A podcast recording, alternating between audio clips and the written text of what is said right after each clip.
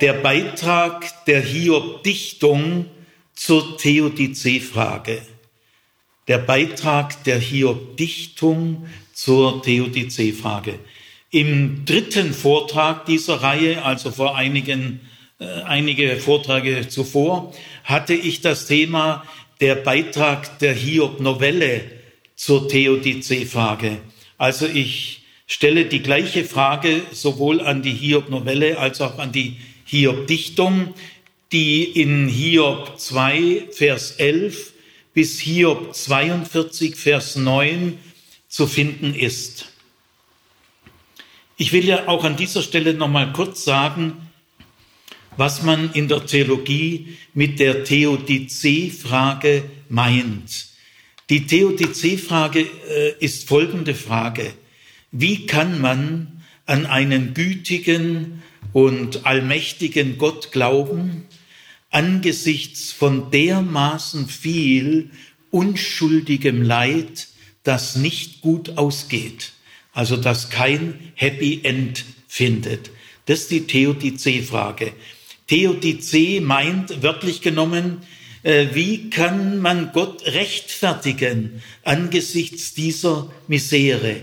Kann man da Gott rechtfertigen oder verteidigen?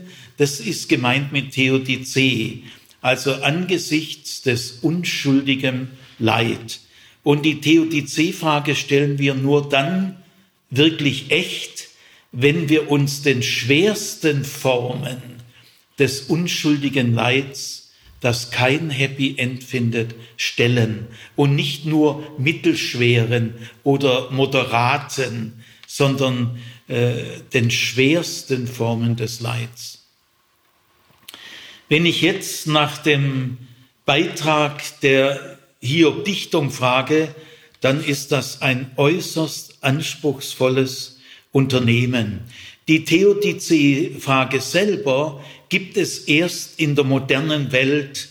Äh, viele sagen, hervorgerufen durch das große Erdbeben in Lissabon im 17. Jahrhundert, wo also Zehntausende von Menschen äh, zu Tode kamen. Da brach diese äh, moderne Theodizee-Frage auf. Die Theodizee-Frage hat zum Kontext den modernen Atheismus äh, also äh, das unschuldige Leid ist der Fels des Atheismus, ist ein, ein bekanntes äh, Beaumont von irgendeinem Philosophen, den ich jetzt gerade nicht weiß. Also die moderne Theodizee-Frage hat als ihren, äh, ihr Umfeld den Atheismus, den es in der Antike noch nicht gibt. Und deswegen gibt es auch in der Antike noch keine Theodizee-Frage. Also weder die Hiob-Novelle noch die Hiob-Dichtung kennen selber unsere moderne Theodizee-Frage. Die wird so in der Antike noch nicht gestellt. Trotzdem, auch wenn die Hiob-Novelle und die Hiob-Dichtung die Theodizee-Frage selber noch nicht kennen, kann es durchaus sein, dass die Hiob-Novelle und die Hiob-Dichtung entscheidend wichtige Beiträge liefern, wie wir heute äh, mit der Theodizee-Frage umgehen können. Gell? Und deswegen ist das Thema schon berechtigt, wenn ich frage, der Beitrag der Hiob-Dichtung zur Theodizee-Frage. Also ich will damit nicht behaupten, dass äh, die Hiob-Dichtung die Theodizee-Frage bereits kennt. Nein, das tut sie nicht. Trotzdem ist ihr Beitrag, wie hoffentlich deutlich wird, auch bis heute von entscheidender Bedeutung. Ich will mal gleich hier sagen, es ist der wichtigste Beitrag, den es überhaupt gibt. Denn äh, die Hiob-Dichtung ist sehr kühn. Sie überwindet bestimmte Glaubensverständnisse, wie sie bis dahin erreicht worden sind. Sie betritt Neuland und äh, überwindet also bestimmte oberflächliche Antworten äh, oder die eben nicht wirklich ganz angemessen sind. Aber wir selber heute in der heutigen Theologie können nicht sagen, wir gehen noch über die Hiob-Dichtung hinaus. Nein, das macht niemand.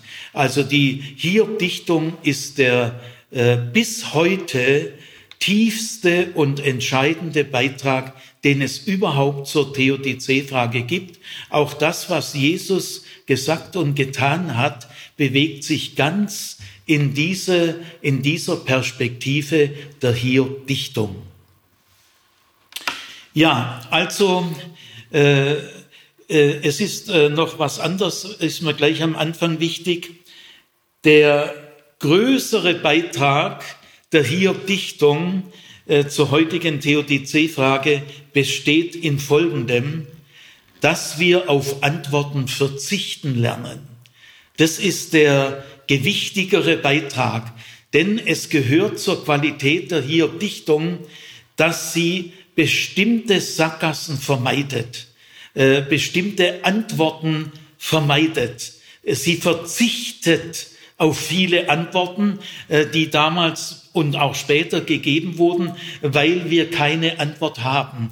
Also dieser, sagen wir mal, negative Teil, wir müssen verzichten lernen, äh, ist der mit der entscheidende positive Beitrag der Hiob-Dichtung. Nur wenn wir den Verzicht zu dem uns die Hiob-Dichtung animiert, nur wenn wir den Verzicht mitvollziehen, können wir dann auch die positiven Punkte, die in der Hiob-Dichtung drin sind, überhaupt verstehen. Also es geht erstmal darum, dass wir verzichten lernen. Und dann will ich noch sagen, die Hiob-Dichtung also im fünften bis dritten Jahrhundert entstanden. Das werde ich dann in der nächsten äh, Vorlesung behandeln. Die wird das Thema haben, die Entstehungsgeschichte äh, des Buches Hiob. Damals schon war die Hiob-Dichtung äußerst umstritten und sie blieb umstritten bis heute. Also es ist nicht so, dass die Hiob-Dichtung einen Schritt vorwärts getan hat, äh, den seitdem alle Juden und Christen tun, äh, sondern die Hiob-Dichtung tut wirklich einen entscheidenden Schritt vorwärts, aber der blieb immer kontrovers. Ja. Selbst auch im Jakobusbrief, wo Jakobus äh, sich an Hiob erinnert, erinnert er sich nur an den tief äh, im Glauben stehenden Hiob der Hiob-Novelle, der jede Anfechtung überwindet.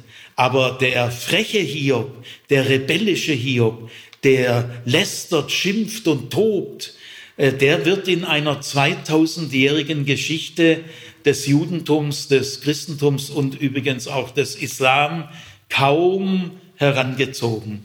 Also, äh, wenn wir jetzt diesen Beitrag behandeln wollen, müssen wir wissen, er ist hoch umstritten. Erster Gesichtspunkt. Ich habe insgesamt sechs Punkte, die mir besonders wichtig erscheinen. Die ersten drei Punkte sind alles Verzicht. Erst die Punkte vier, fünf, sechs sind äh, positive Setzungen, die aber erst möglich werden, wenn die drei Verzichtsprozesse gelungen sind. Äh, der erste Punkt heißt Verzicht auf den Tatfolgezusammenhang als Weltanschauung. Verzicht auf den Tatfolgezusammenhang als Weltanschauung. Ich könnte diese Überschrift auch so formulieren, Verzicht auf den Tatfolgezusammenhang als Gesamttheorie der Wirklichkeit. Das ist er nicht. Oder ich könnte auch so formulieren, Verzicht auf den Tatfolgezusammenhang als Gesamtmodell der Wirklichkeit. Äh, alles das ist, oder ich könnte auch sagen, als Gesamtideologie meines Lebens. Das ist alles äh, damit gemeint. Äh, ich formuliere aber nochmal Verzicht auf den Tatfolgezusammenhang als Weltanschauung. Und mit Weltanschauung meine ich eben eine Gesamttheorie der gesamten Wirklichkeit. Jetzt äh, will ich kurz erklären, was der Tatfolgezusammenhang meint in der Bibel. Er ist nämlich von sehr großer Bedeutung in der Bibel. Wir haben in Europa äh, nichts Analoges ja, neuerdings äh, gibt es schon äh, natürlich Ansätze, die in die Richtung gehen, aber dieser Tat-Folge-Zusammenhang ist erst in seiner Bedeutung im, in der zweiten Hälfte des 20. Jahrhunderts entdeckt worden. Vorher war man sich dessen gar nicht bewusst. Ich erkläre diesen Tat-Folge-Zusammenhang jetzt sehr knapp, weil es gibt einen Vortrag von mir in Worthaus, äh, in dem ich den Tatfolgezusammenhang sehr ausführlich erkläre. Und dieser Vortrag heißt, gibt es einen strafenden Gott? Da können Sie also das, was ich jetzt in drei bis fünf Minuten sage, äh, in 20, 25 Minuten genauer nachhören. Also der Tatfolgezusammenhang, der für die gesamte Bibel, Altes und Neues Testament, von sehr großer Bedeutung ist, meint Folgendes. Nach biblischer Sicht der Dinge hat jede Tat, die wir tun, Auswirkungen. Das ist ja auch, leuchtet auch jedem ein. Gell? Also jede Tat hat Wirkungen. Äh, jede Tat ist folgenreich. Also jede Tat hat irgendwelche Folgen. Und jetzt ist das äh, Entscheidende, dass nach biblischer Sicht diese Folgen einer Tat zur Tat selber gehören. Die gehören noch zur Tat dazu. Erst die Tat und alle ihre Wirkungen zusammen äh, sind das Ganze. Gell? Im Hebräischen heißt es, äh, erst die Folgen einer Tat machen die Tat Shilem. Und das heißt vollständig. Also äh, jede Tat ist folgenreich.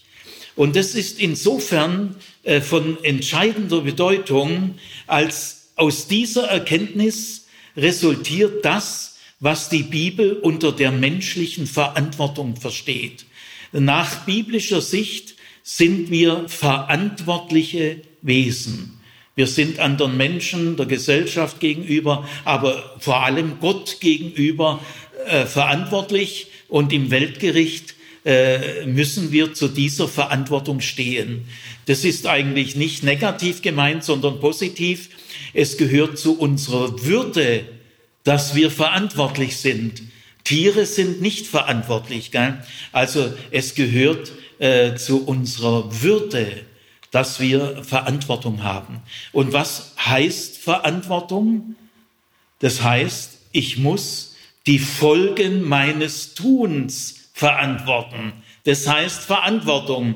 Und auch in der heutigen Verantwortungsphilosophie und Verantwortungsethik äh, wird es genau gleich gesehen. Gell? Also der Mensch ist verantwortlich. Und was bedeutet das? Ich muss die Folgen meines Tuns muss ich verantworten. Und äh, noch ein paar Hinweise zu dem Tatfolgedenken. Die Tat und ihre Folgen hängen so eng zusammen, enger als wir sagen Ursache Wirkung, weil äh, der Zusammenhang von Ursache und Wirkung ist kausal gemeint. Das kann ich jetzt nicht in, in dem Zusammenhang länger erklären. Also der Ursache-Wirkungszusammenhang ist kausal verstanden. Aber der Tatfolgezusammenhang ist viel mehr wie nur kausale Zusammenhänge. Das sind sie auch, aber es gibt noch viele Zusammenhänge, die man mit kausal gar nicht äh, erfassen kann. Es heißt auch an vielen Stellen in der Bibel wird die Tat und die Folge in einem einzigen Wort ausgedrückt. Das geht im Indogermanischen gar nicht. Also ich will mal ein Beispiel sagen. In den Sprüchen, wo diese Tat-Folge-Zusammenhang in, in all, in den 30 Kapiteln ständig eine Rolle spielt, aber auch in den Psalmen, bei den Propheten, bei Jesus, bei Paulus, überall. Also in den Sprüchen heißt es einmal, die Sünde ist der Leute verderben.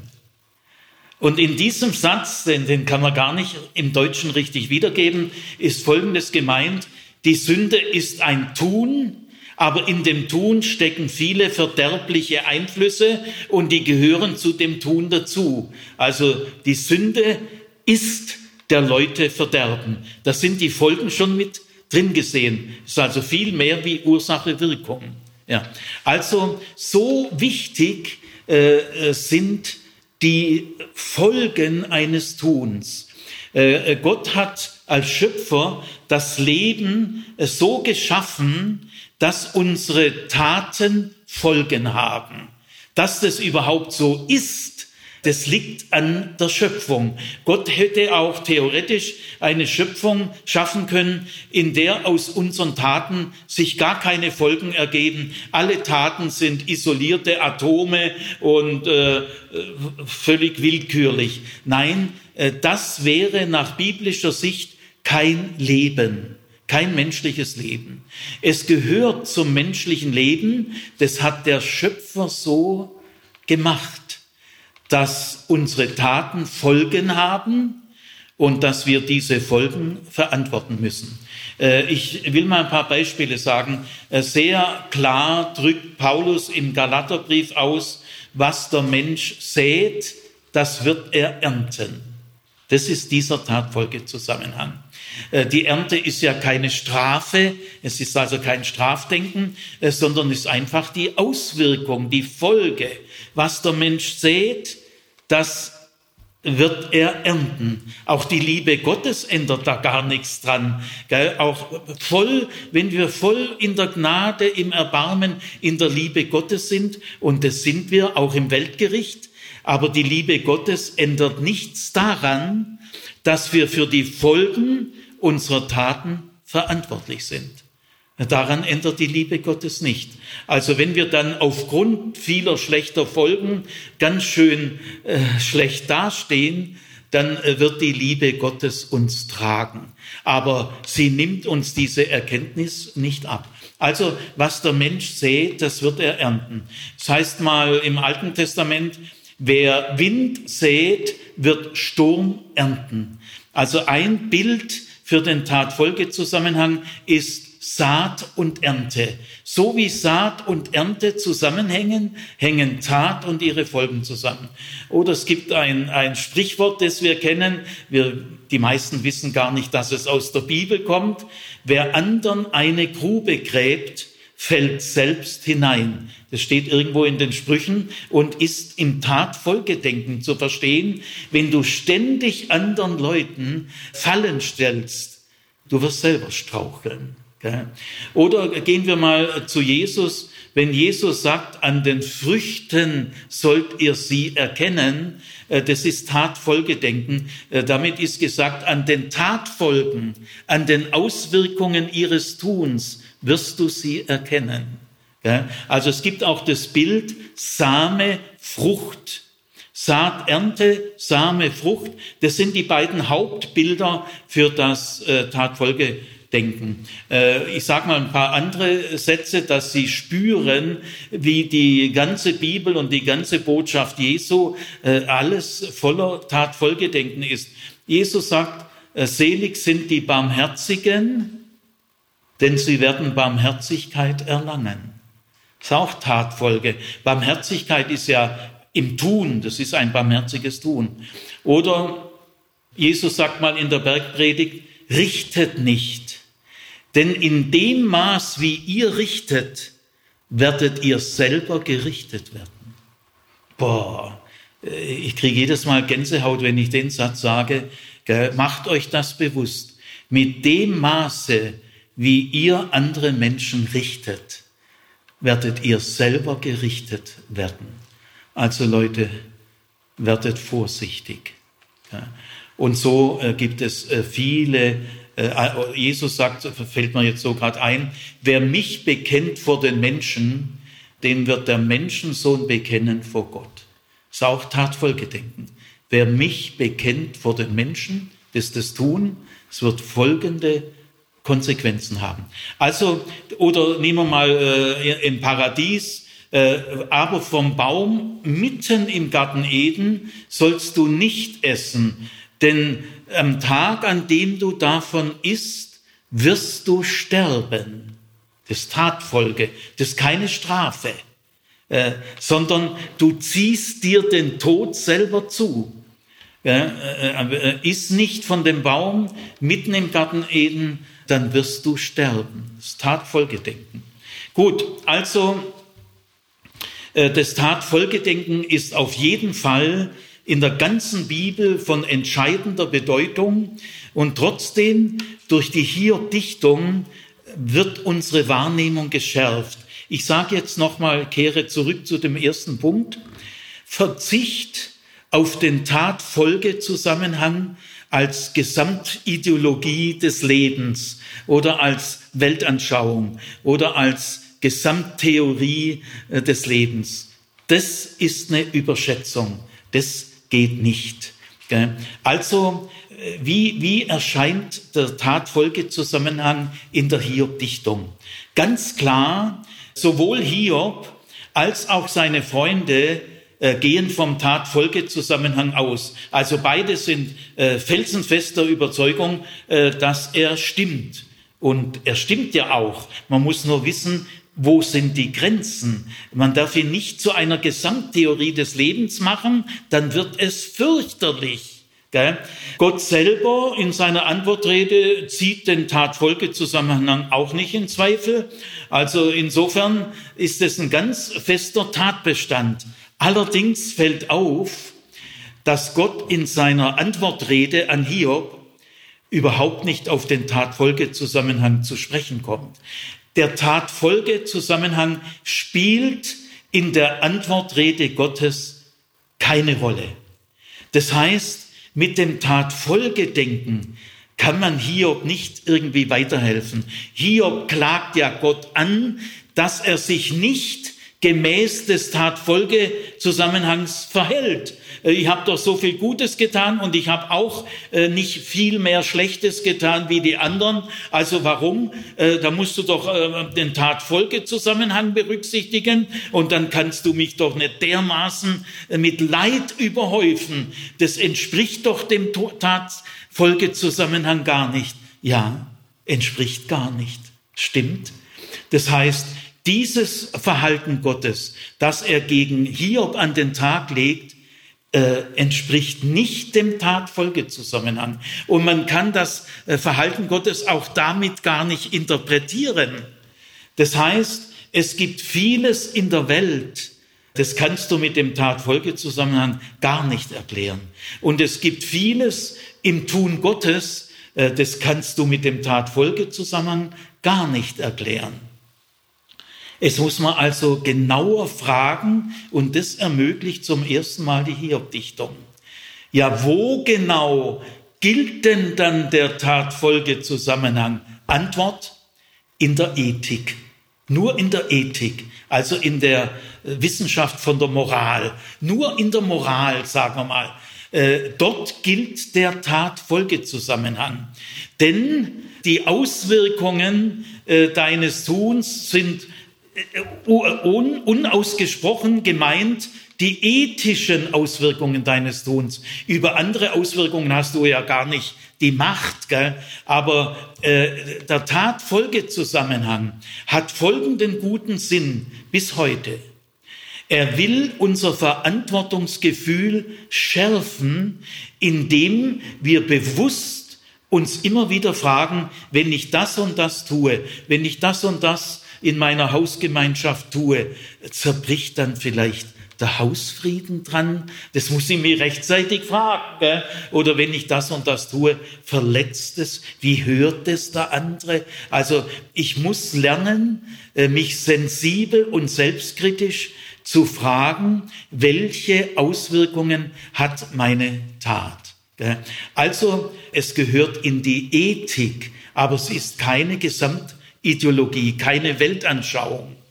Gut, also die Hiob-Dichtung möchte bestimmte Missverständnisse, die an dem sehr wichtigen äh, Tatfolgezusammenhang immer wieder mit dranhängen, möchte er äh, überwinden. Nicht den Tatfolgezusammenhang selber, der ist wichtig, sondern Missverständnisse. Also das erste Missverständnis des Tat-Folge-Zusammenhang ist es, ihn zu verallgemeinern auf die ganze Wirklichkeitserfahrung. Das, äh, das funktioniert vorn und hinten nicht. Gell? Und jetzt mit dieser Erkenntnis werden weitere Missverständnisse des Tat-Folge-Zusammenhangs aufgelöst. Zum Beispiel, man kann den Tat-Folge-Zusammenhang nur nach vorne berücksichtigen, nicht nach hinten. Das ist so gemeint, nur in die Zukunft. Ich kann nur fragen, wenn ich jetzt das und das tue, was wird das in der Zukunft für Auswirkungen haben? Äh, das ist eine sehr wichtige Frage, die schärft unser Verantwortungsgefühl. Was ich aber auf keinen Fall machen darf, von der Gegenwart in die Vergangenheit zu fragen. Hiob ist jetzt sehr leidend. Jetzt frage ich, welche Wurzeln hat es wohl in der Vergangenheit? Wahrscheinlich hat er Schuld auf sich geladen. Das nennt man den Umkehrschluss des Tatfolgezusammenhangs. Und der ist furchtbar. Den darf man auf keinen Fall machen. Man darf nicht aus der jetzigen Situation, in der ein Mensch lebt, Rückschlüsse ziehen, was er in der Vergangenheit getan hat. Äh, diese Art von Tat-Folge-Zusammenhang, der ist fürchterlich, der, der stimmt auch nicht. Äh, das merkt man ja gerade bei der Überzeugung, Krankheit ist Strafe Gottes. Das ist dieser verbrecherische, unmoralische Umkehrschluss, dass man aus der Gegenwart folgert, der wird wohl früher das und das getan haben. Also das ist jetzt das zweite Missverständnis. Erstes, äh, der Tatfolgezusammenhang gehört nur in die Ethik. Ich kann nicht die ganze Welt moralisieren. Ich kann nicht meine ganze Weltanschauung ethisieren. Das geht nicht. Es gibt in der Welt viele Zusammenhänge, die gar nicht auf dem Gebiet der Moral liegen. Und dann äh, dieser moralische, ethisch sehr wichtige Zusammenhang kann nur hypothetisch in die Zukunft gehen. Äh, es gibt ja dann auch die ungewollten Nebenwirkungen, komme ich gleich drauf. Also es geht nur in die Zukunft, aber der Umkehrschluss ist verboten. Das wird durch die Hiob-Dichtung ganz klar. Der dritte äh, Missverständnis, der immer wieder bis heute äh, mehr oder weniger reinspielen kann, ist der Tat-Folge-Zusammenhang, der wirklich besteht in der Ethik, im Blick auf die Zukunft, können wir nicht vollständig erfassen. Also wenn ich mich ehrlich und selbstkritisch frage, wenn ich jetzt das und das tue, was wird es wohl für Auswirkungen haben? Bei dem oder bei dem. Ja, ich, ich sollte es tun, so gut ich kann. Das ist meine Verpflichtung. Aber ich werde das Ganze nicht überschauen. Ich mache es so gut ich kann, aber es gibt so viele Wirkungen auf so vielen Gebieten. Es gibt strukturelle Auswirkungen, die ich gar nicht überblicken kann oder institutionelle. Sagen wir mal, wenn ich etwas in der Schule tue, ist es ein anderes Bezugsfeld, wie wenn ich das Gleiche im Sportverein tue. Also es gibt institutionelle Verflechtungen, strukturelle, gesellschaftliche, die gar nicht auf dem moralischen Gebiet. Und es gibt, man sagt in der Pädagogik, äh, in der Lehrerausbildung sehr wichtig, es gibt das Gesetz der ungewollten Nebenwirkungen. Also die meisten Taten haben auch ungewollte Nebenwirkungen. Das wollte ich gar nicht. Gell? Also äh, wenn man das und die ungewollten Nebenwirkungen überblickt kein Mensch. Gell? Trotzdem ist es wichtig, wenn man äh, Multiplikator ist oder Führungskraft ist, diese ungewollten Nebenwirkungen äh, bewusst mal ins Blickfeld zu nehmen. Oder man sagt auch in der Pädagogik, es gibt einen geheimen Lehrplan.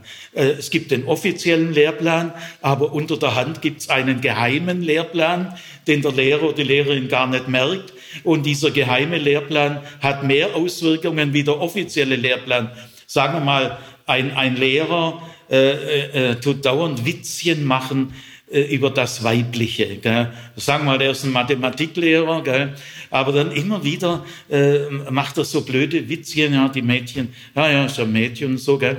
Dann ist der geheime Lehrplan, der Lehrer will, dass man weibliche Wesen verächtlich oder hämisch sieht. Das ist der geheime Lehrplan. Der steht nirgendwo offiziell. Und bei allem, was wir tun, gibt es einen geheimen Lehrplan, der unbewusst abläuft. Gut, wichtig ist, der Tatfolgezusammenhang ist sehr wichtig. Wenn wir ihn aufgeben, dann geben wir die Verantwortlichkeit des Menschen auf. Das dürfen wir auf keinen Fall. Aber wir dürfen nicht andererseits sagen, den Tatfolgezusammenhang überblicke ich.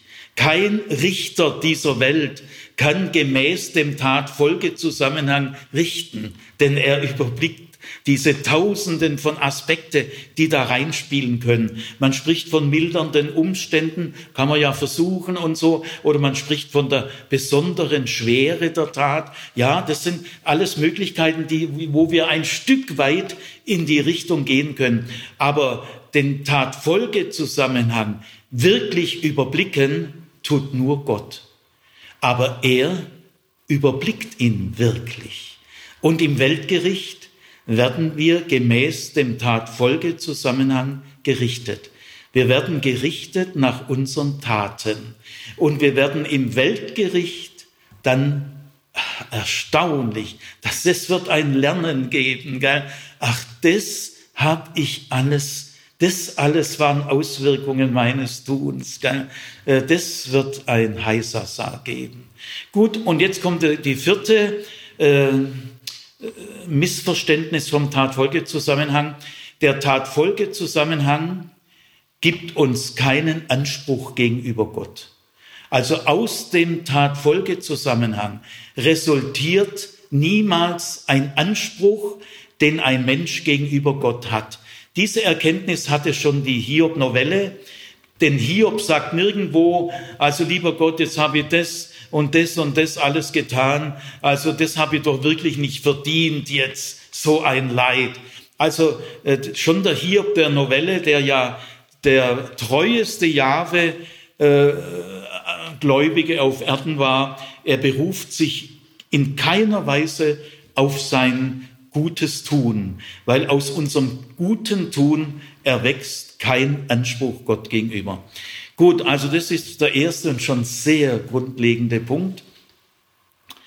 Verzichte darauf, aus dem ethisch so wichtigen Tatfolgezusammenhang eine Gesamttheorie der Wirklichkeit zu machen. Äh, vieles in der Welt und vieles im Handeln Gottes geht nach anderen Gesichtspunkten als dem Tatfolgezusammenhang.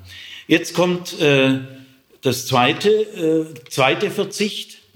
Verzichte auf eine schlüssige Deutung der Welt. Oder man könnte auch so äh, formulieren, verzichte auf eine einleuchtende Deutung der Welt. Das gibt es nicht. Äh, wir haben zwar alle unsere Weltanschauungen, aber die sind sehr, sehr durchlöchert und begrenzt. Es gibt keine einleuchtende, schlüssige Gesamtdeutung der Welt. Äh, tu auch nicht die Jahre vergeuden, so etwas zu entwickeln. Es wird nicht möglich sein. In der Antwortrede von äh, Jahwe an Hiob rückt Jahwe diejenigen Dimensionen der Schöpfung in den Vordergrund, die der Mensch grundsätzlich nicht ermessen kann, äh, die ihm unzugänglich sind und deren Zusammenhänge er weder erfassen noch beeinflussen kann. Also das Licht und die Verteilung von Licht und Finsternis, ja, die kann er nicht äh, beeinflussen, natürlich durch künstliches Licht, aber das ist ja viel tiefer gehender gemeint. Oder die Größe der Erde oder die Stabilität der Erde. Ja, also auch wir Moderne sagen ja, die Erde braucht uns nicht. Gell? Äh, wir brauchen die Erde, aber die Erde braucht nicht uns. Gell? Und wir können doch nicht die Größe und das Sonnensystem. Also, und dann aber auch äh, die Wüste und das Absurde, das Anarchische, der Wildstier und der Wildesel, ja, die haben ja wirklich überhaupt keinen zivilisatorischen Nutzen. Gell? Also die Antwortrede Jahwes rückt diejenigen Dimensionen der Schöpfung in den Vordergrund. Es gibt ja auch andere Dimensionen, die schöne Abendsonne und blühende Bäume, da wird es uns richtig warm. Gell? Aber sowas kommt da nicht vor, sondern Gott zeigt die diejenigen Dimensionen, die uns sinnlos erscheinen oder anarchisch oder chaotisch oder eben völlig unzugänglich. Und das bedeutet, äh, Gott äh, setzt dem Menschen sehr enge Grenzen in seiner Erkenntnis der grundlegenden Fragen und Aspekten äh, des Lebens. Und äh, durch diese, äh, diesen Hinweis, äh, dass das Leben, dass die Schöpfung Dimensionen hat, die wir nach unseren Maßstäben nur als anarchisch, chaotisch oder absurd, wie viel Absurdes gibt es, wie viel Skurriles. Ja, also darauf legt jetzt Gott mal äh, den Finger. Und dann merken wir wirklich, oh, Backe, äh, ich habe auch zum Beispiel von Hans-Peter Dürr, äh, der war ja lange Zeit Direktor des Heisenberg-Instituts, Träger des alternativen Nobelpreises für Physik, also einer der bedeutendsten Naturwissenschaftler Deutschlands. Äh, ich habe ihn, ich habe mal die Ehre gehabt, ihn von der PH zum Bahnhof zu fahren mit einem anderen aus unserer PH. Und ich war sehr tief beeindruckt von ihm. Gell? Und Hans-Peter Dürr hat zum Beispiel in diesem Vortrag an der PH, waren alle unsere Mathematik- und Physikprofessoren da. Gell? Ist ja ein weltberühmter Mann. Ich weiß nicht, ob er noch lebt, kann sein. Er war damals schon 80 oder so. Hat er gesagt, äh, wir erkennen äh, mit unseren naturwissenschaftlichen Reichweite, die wir haben, allein von der Materie, nehmen wir mal die Materie, wir erkennen von der Materie, die es gibt, nur vier bis fünf Prozent. Nämlich die schwarze Materie, die Antimaterie, von der wir wissen, dass es sie gibt und von der wir äh, ungefähr abschätzen können, dass die viel, viel äh, mehr gibt wie unsere normale Materie, die wir mit den physikalischen Methoden erfassen können. Wir können von der Gesamtmaterie äh, prinzipiell nur vier bis fünf Prozent erfassen. Und auch nicht, dass wir in 20 Jahren mehr, das sind prinzipielle Grenzen. Also unsere Naturwissenschaft hat eine ganze Reihe von prinzipieller Grenzen, die sie nie wird überschreiten können. Und es sind ganz kleine Anteile der Wirklichkeit, die sich überhaupt den naturwissenschaftlichen Zugangsweisen erschließen. Also das äh, hat mir auch bis in den Kopf zurechtgesetzt. Gell? Äh, und äh, ja, also äh, verzichten wir auf eine Gesamtdeutung der Welt. Äh, diese Verzichtsleistung ist nicht eine Schwäche äh, der Hiob-Dichtung, sondern eine Stärke. Denn obwohl äh, die hier äh, Dichtung ganz klar macht, wir müssen verzichten auf eine Gesamtdeutung der Schöpfung oder eine Gesamtdeutung der Welt, die wird, wird niemals einem Menschen möglich sein, obwohl er den Verzicht klar lehrt, ist die Hiob-Dichtung nicht etwa ein deprimierender Skeptizismus.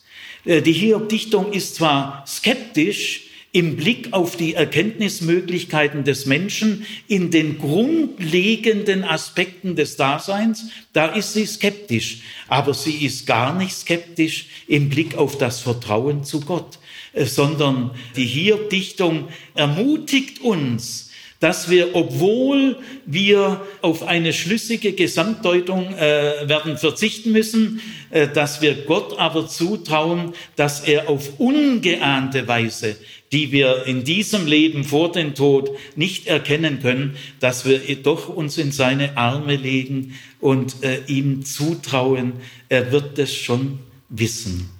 In, in diesem Zusammenhang setzt die Antwortrede Gottes ganz andere Akzente als der Schöpfungsbericht in Genesis 1, äh, der ja viel bekannter ist. Ich bin aber dafür, dass in Zukunft Genesis 1 und Hiob 38 bis 41, das sind vier Kapitel und die sind ganz anders geartet wie Genesis 1. Also Genesis 1 ist wirklich die wohltuende Schöpfung. Äh, es war gut, siehe, es war gut und am Schluss siehe, es war sehr gut. Nein, das, äh, da äh, antwortet Gott ganz anders. Gell? Äh, es ist, die Schöpfung ist nicht heile Welt in Hiob 38 bis 42. Gell? Äh, also äh, die Hiob-Dichtung korrigiert in gewisser Weise Genesis 1. Ähm, man darf sie nicht gegeneinander ausspielen. Äh, Beide sind sehr tiefe Texte, aber Genesis 1 allein reicht bei weitem nicht aus für eine angemessene Wahrnehmung der Schöpfung. Also Verzicht auf eine Gesamtdeutung der Schöpfung. Ich will mal äh, psychologisch und auch, äh, auch wissenschaftstheoretisch mal ein bisschen andeuten, was da uns zugemutet wird. Der Mensch hat nämlich ein ungeheures Bedürfnis nach Harmonie. Das Wort Harmonie gibt's in der Bibel gar nicht. Gell? Es gibt in der Bibel kein Harmoniedenken. Harmonia ist ein ganz wichtiger Ausdruck in der griechischen Philosophie. Da ist alles harmonisch. Und das Harmonische ist halt das Schöne. Gell?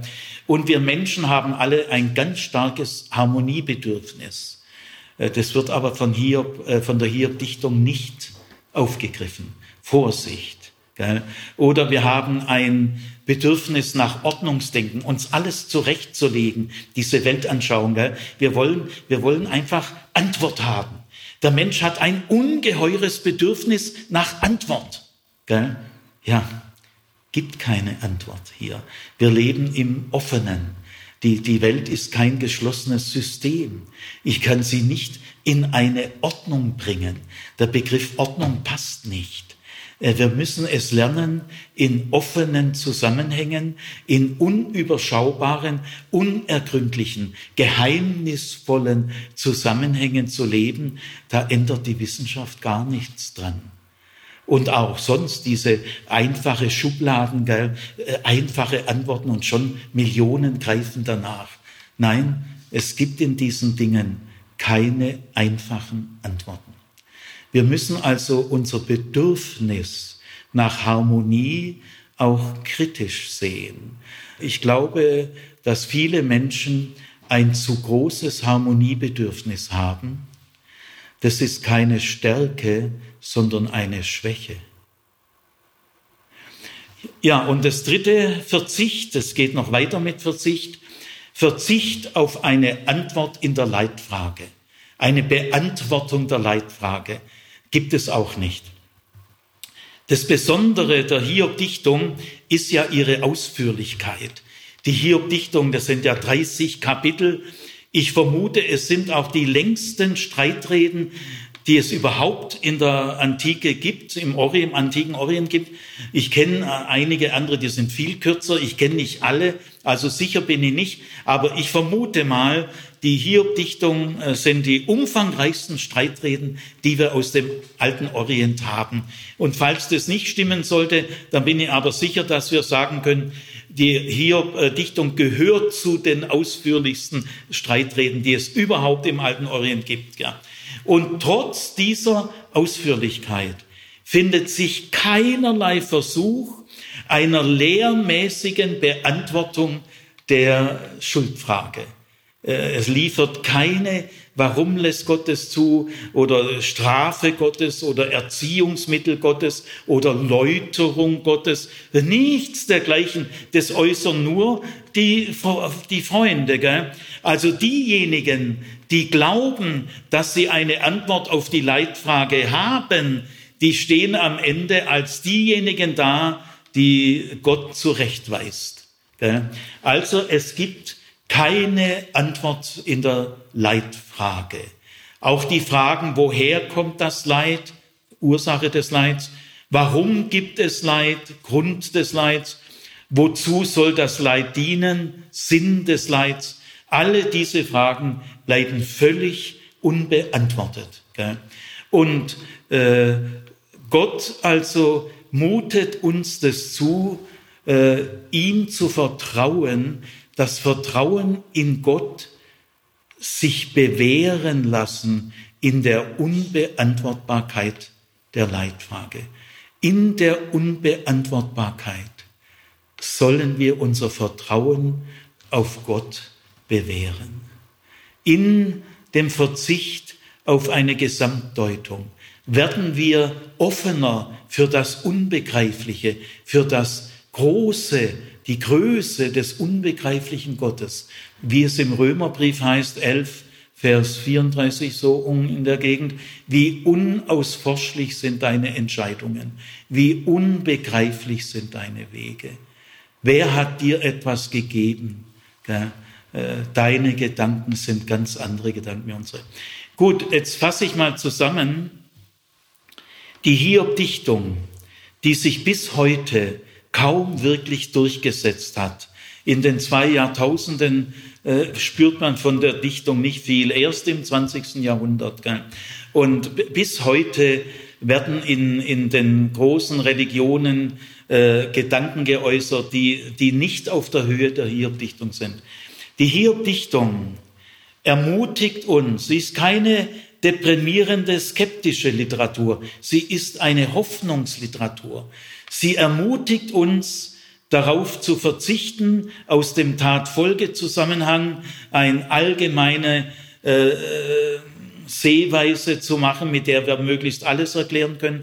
Sie mutet uns zu, auf eine Gesamtdeutung der Welt zu verzichten und sie mutet uns zu, auf eine Antwort auf die Leitfrage zu verzichten. Gott selber beantwortet die Leitfrage nicht, weder kausal noch final.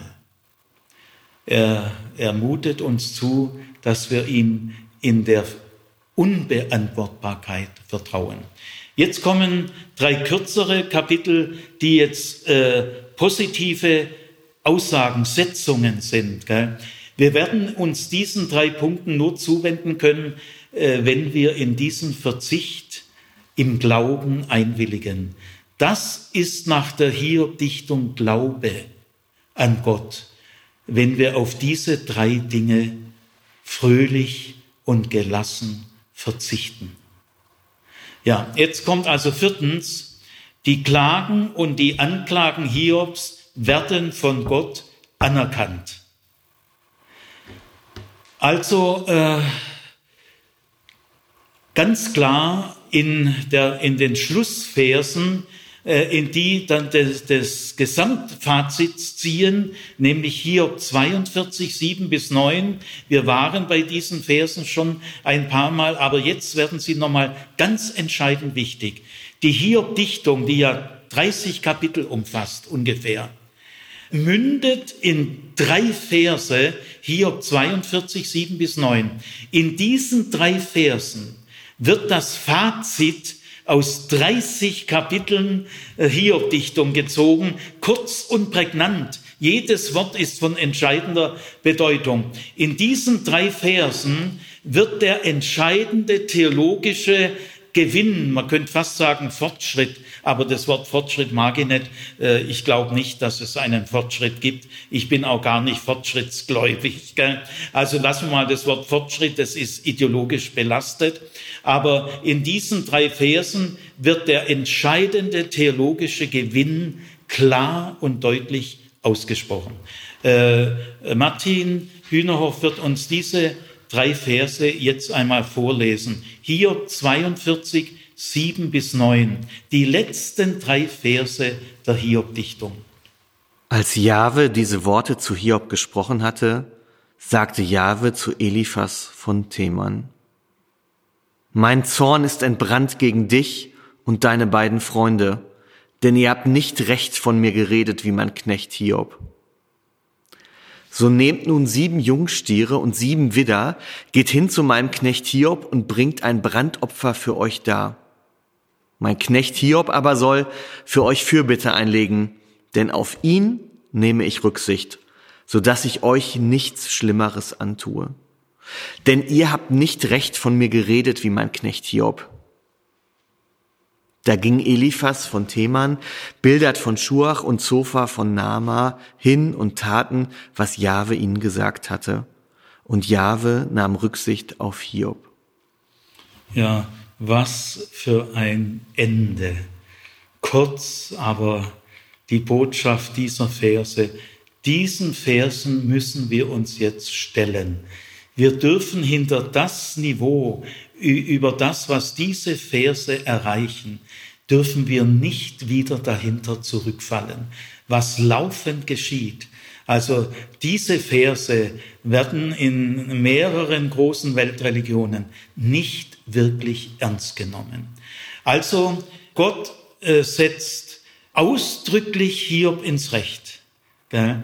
Und er setzt ausdrücklich die drei Freunde ins Unrecht. Er sagt also zweimal, Hiob hat von mir Recht geredet. Was bedeutet das?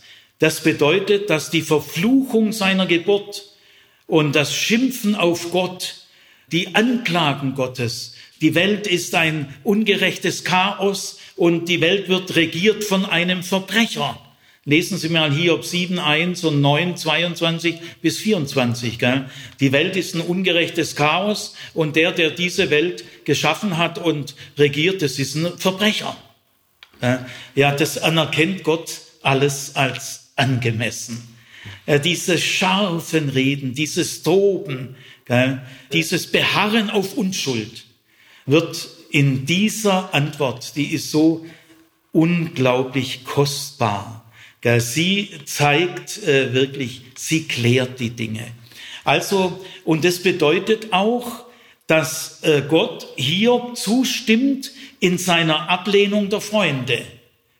Das heißt, Gott hält es für recht geredet, dass Hiob sich von den Freunden nicht trösten lässt und dass er sich von den Freunden keine Leittheorie äh, aufschwätzen lässt.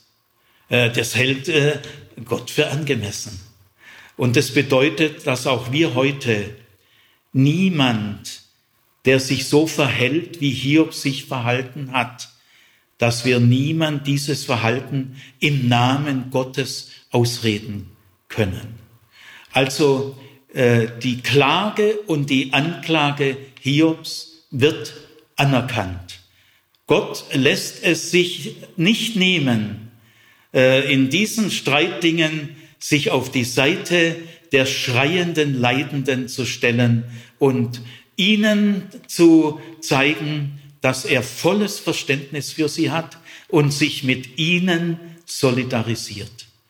Damit sind alle Leittheorien, die irgendwie ähnlich sind wie das, was die Freunde sagen, äh, Strafe Gottes, Erziehungsmittel Gottes, Läuterung Gottes und was es alles gibt, alle diese Leittheorien, die auch Jesus niemals benutzt hat, stehen unter dem Ablehnungsurteil Gottes.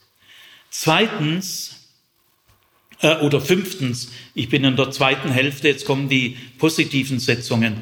Äh, die Freunde werden gemaßregelt. Das ist noch ein bisschen mehr, als zu sagen, Hiob hat Recht und die Freunde haben Unrecht. Diese drei Verse von ihrer Breite her, wem sie jetzt Raum geben, da steht 80 Prozent von diesen drei Versen, dass die äh, Brüder gemaßregelt werden.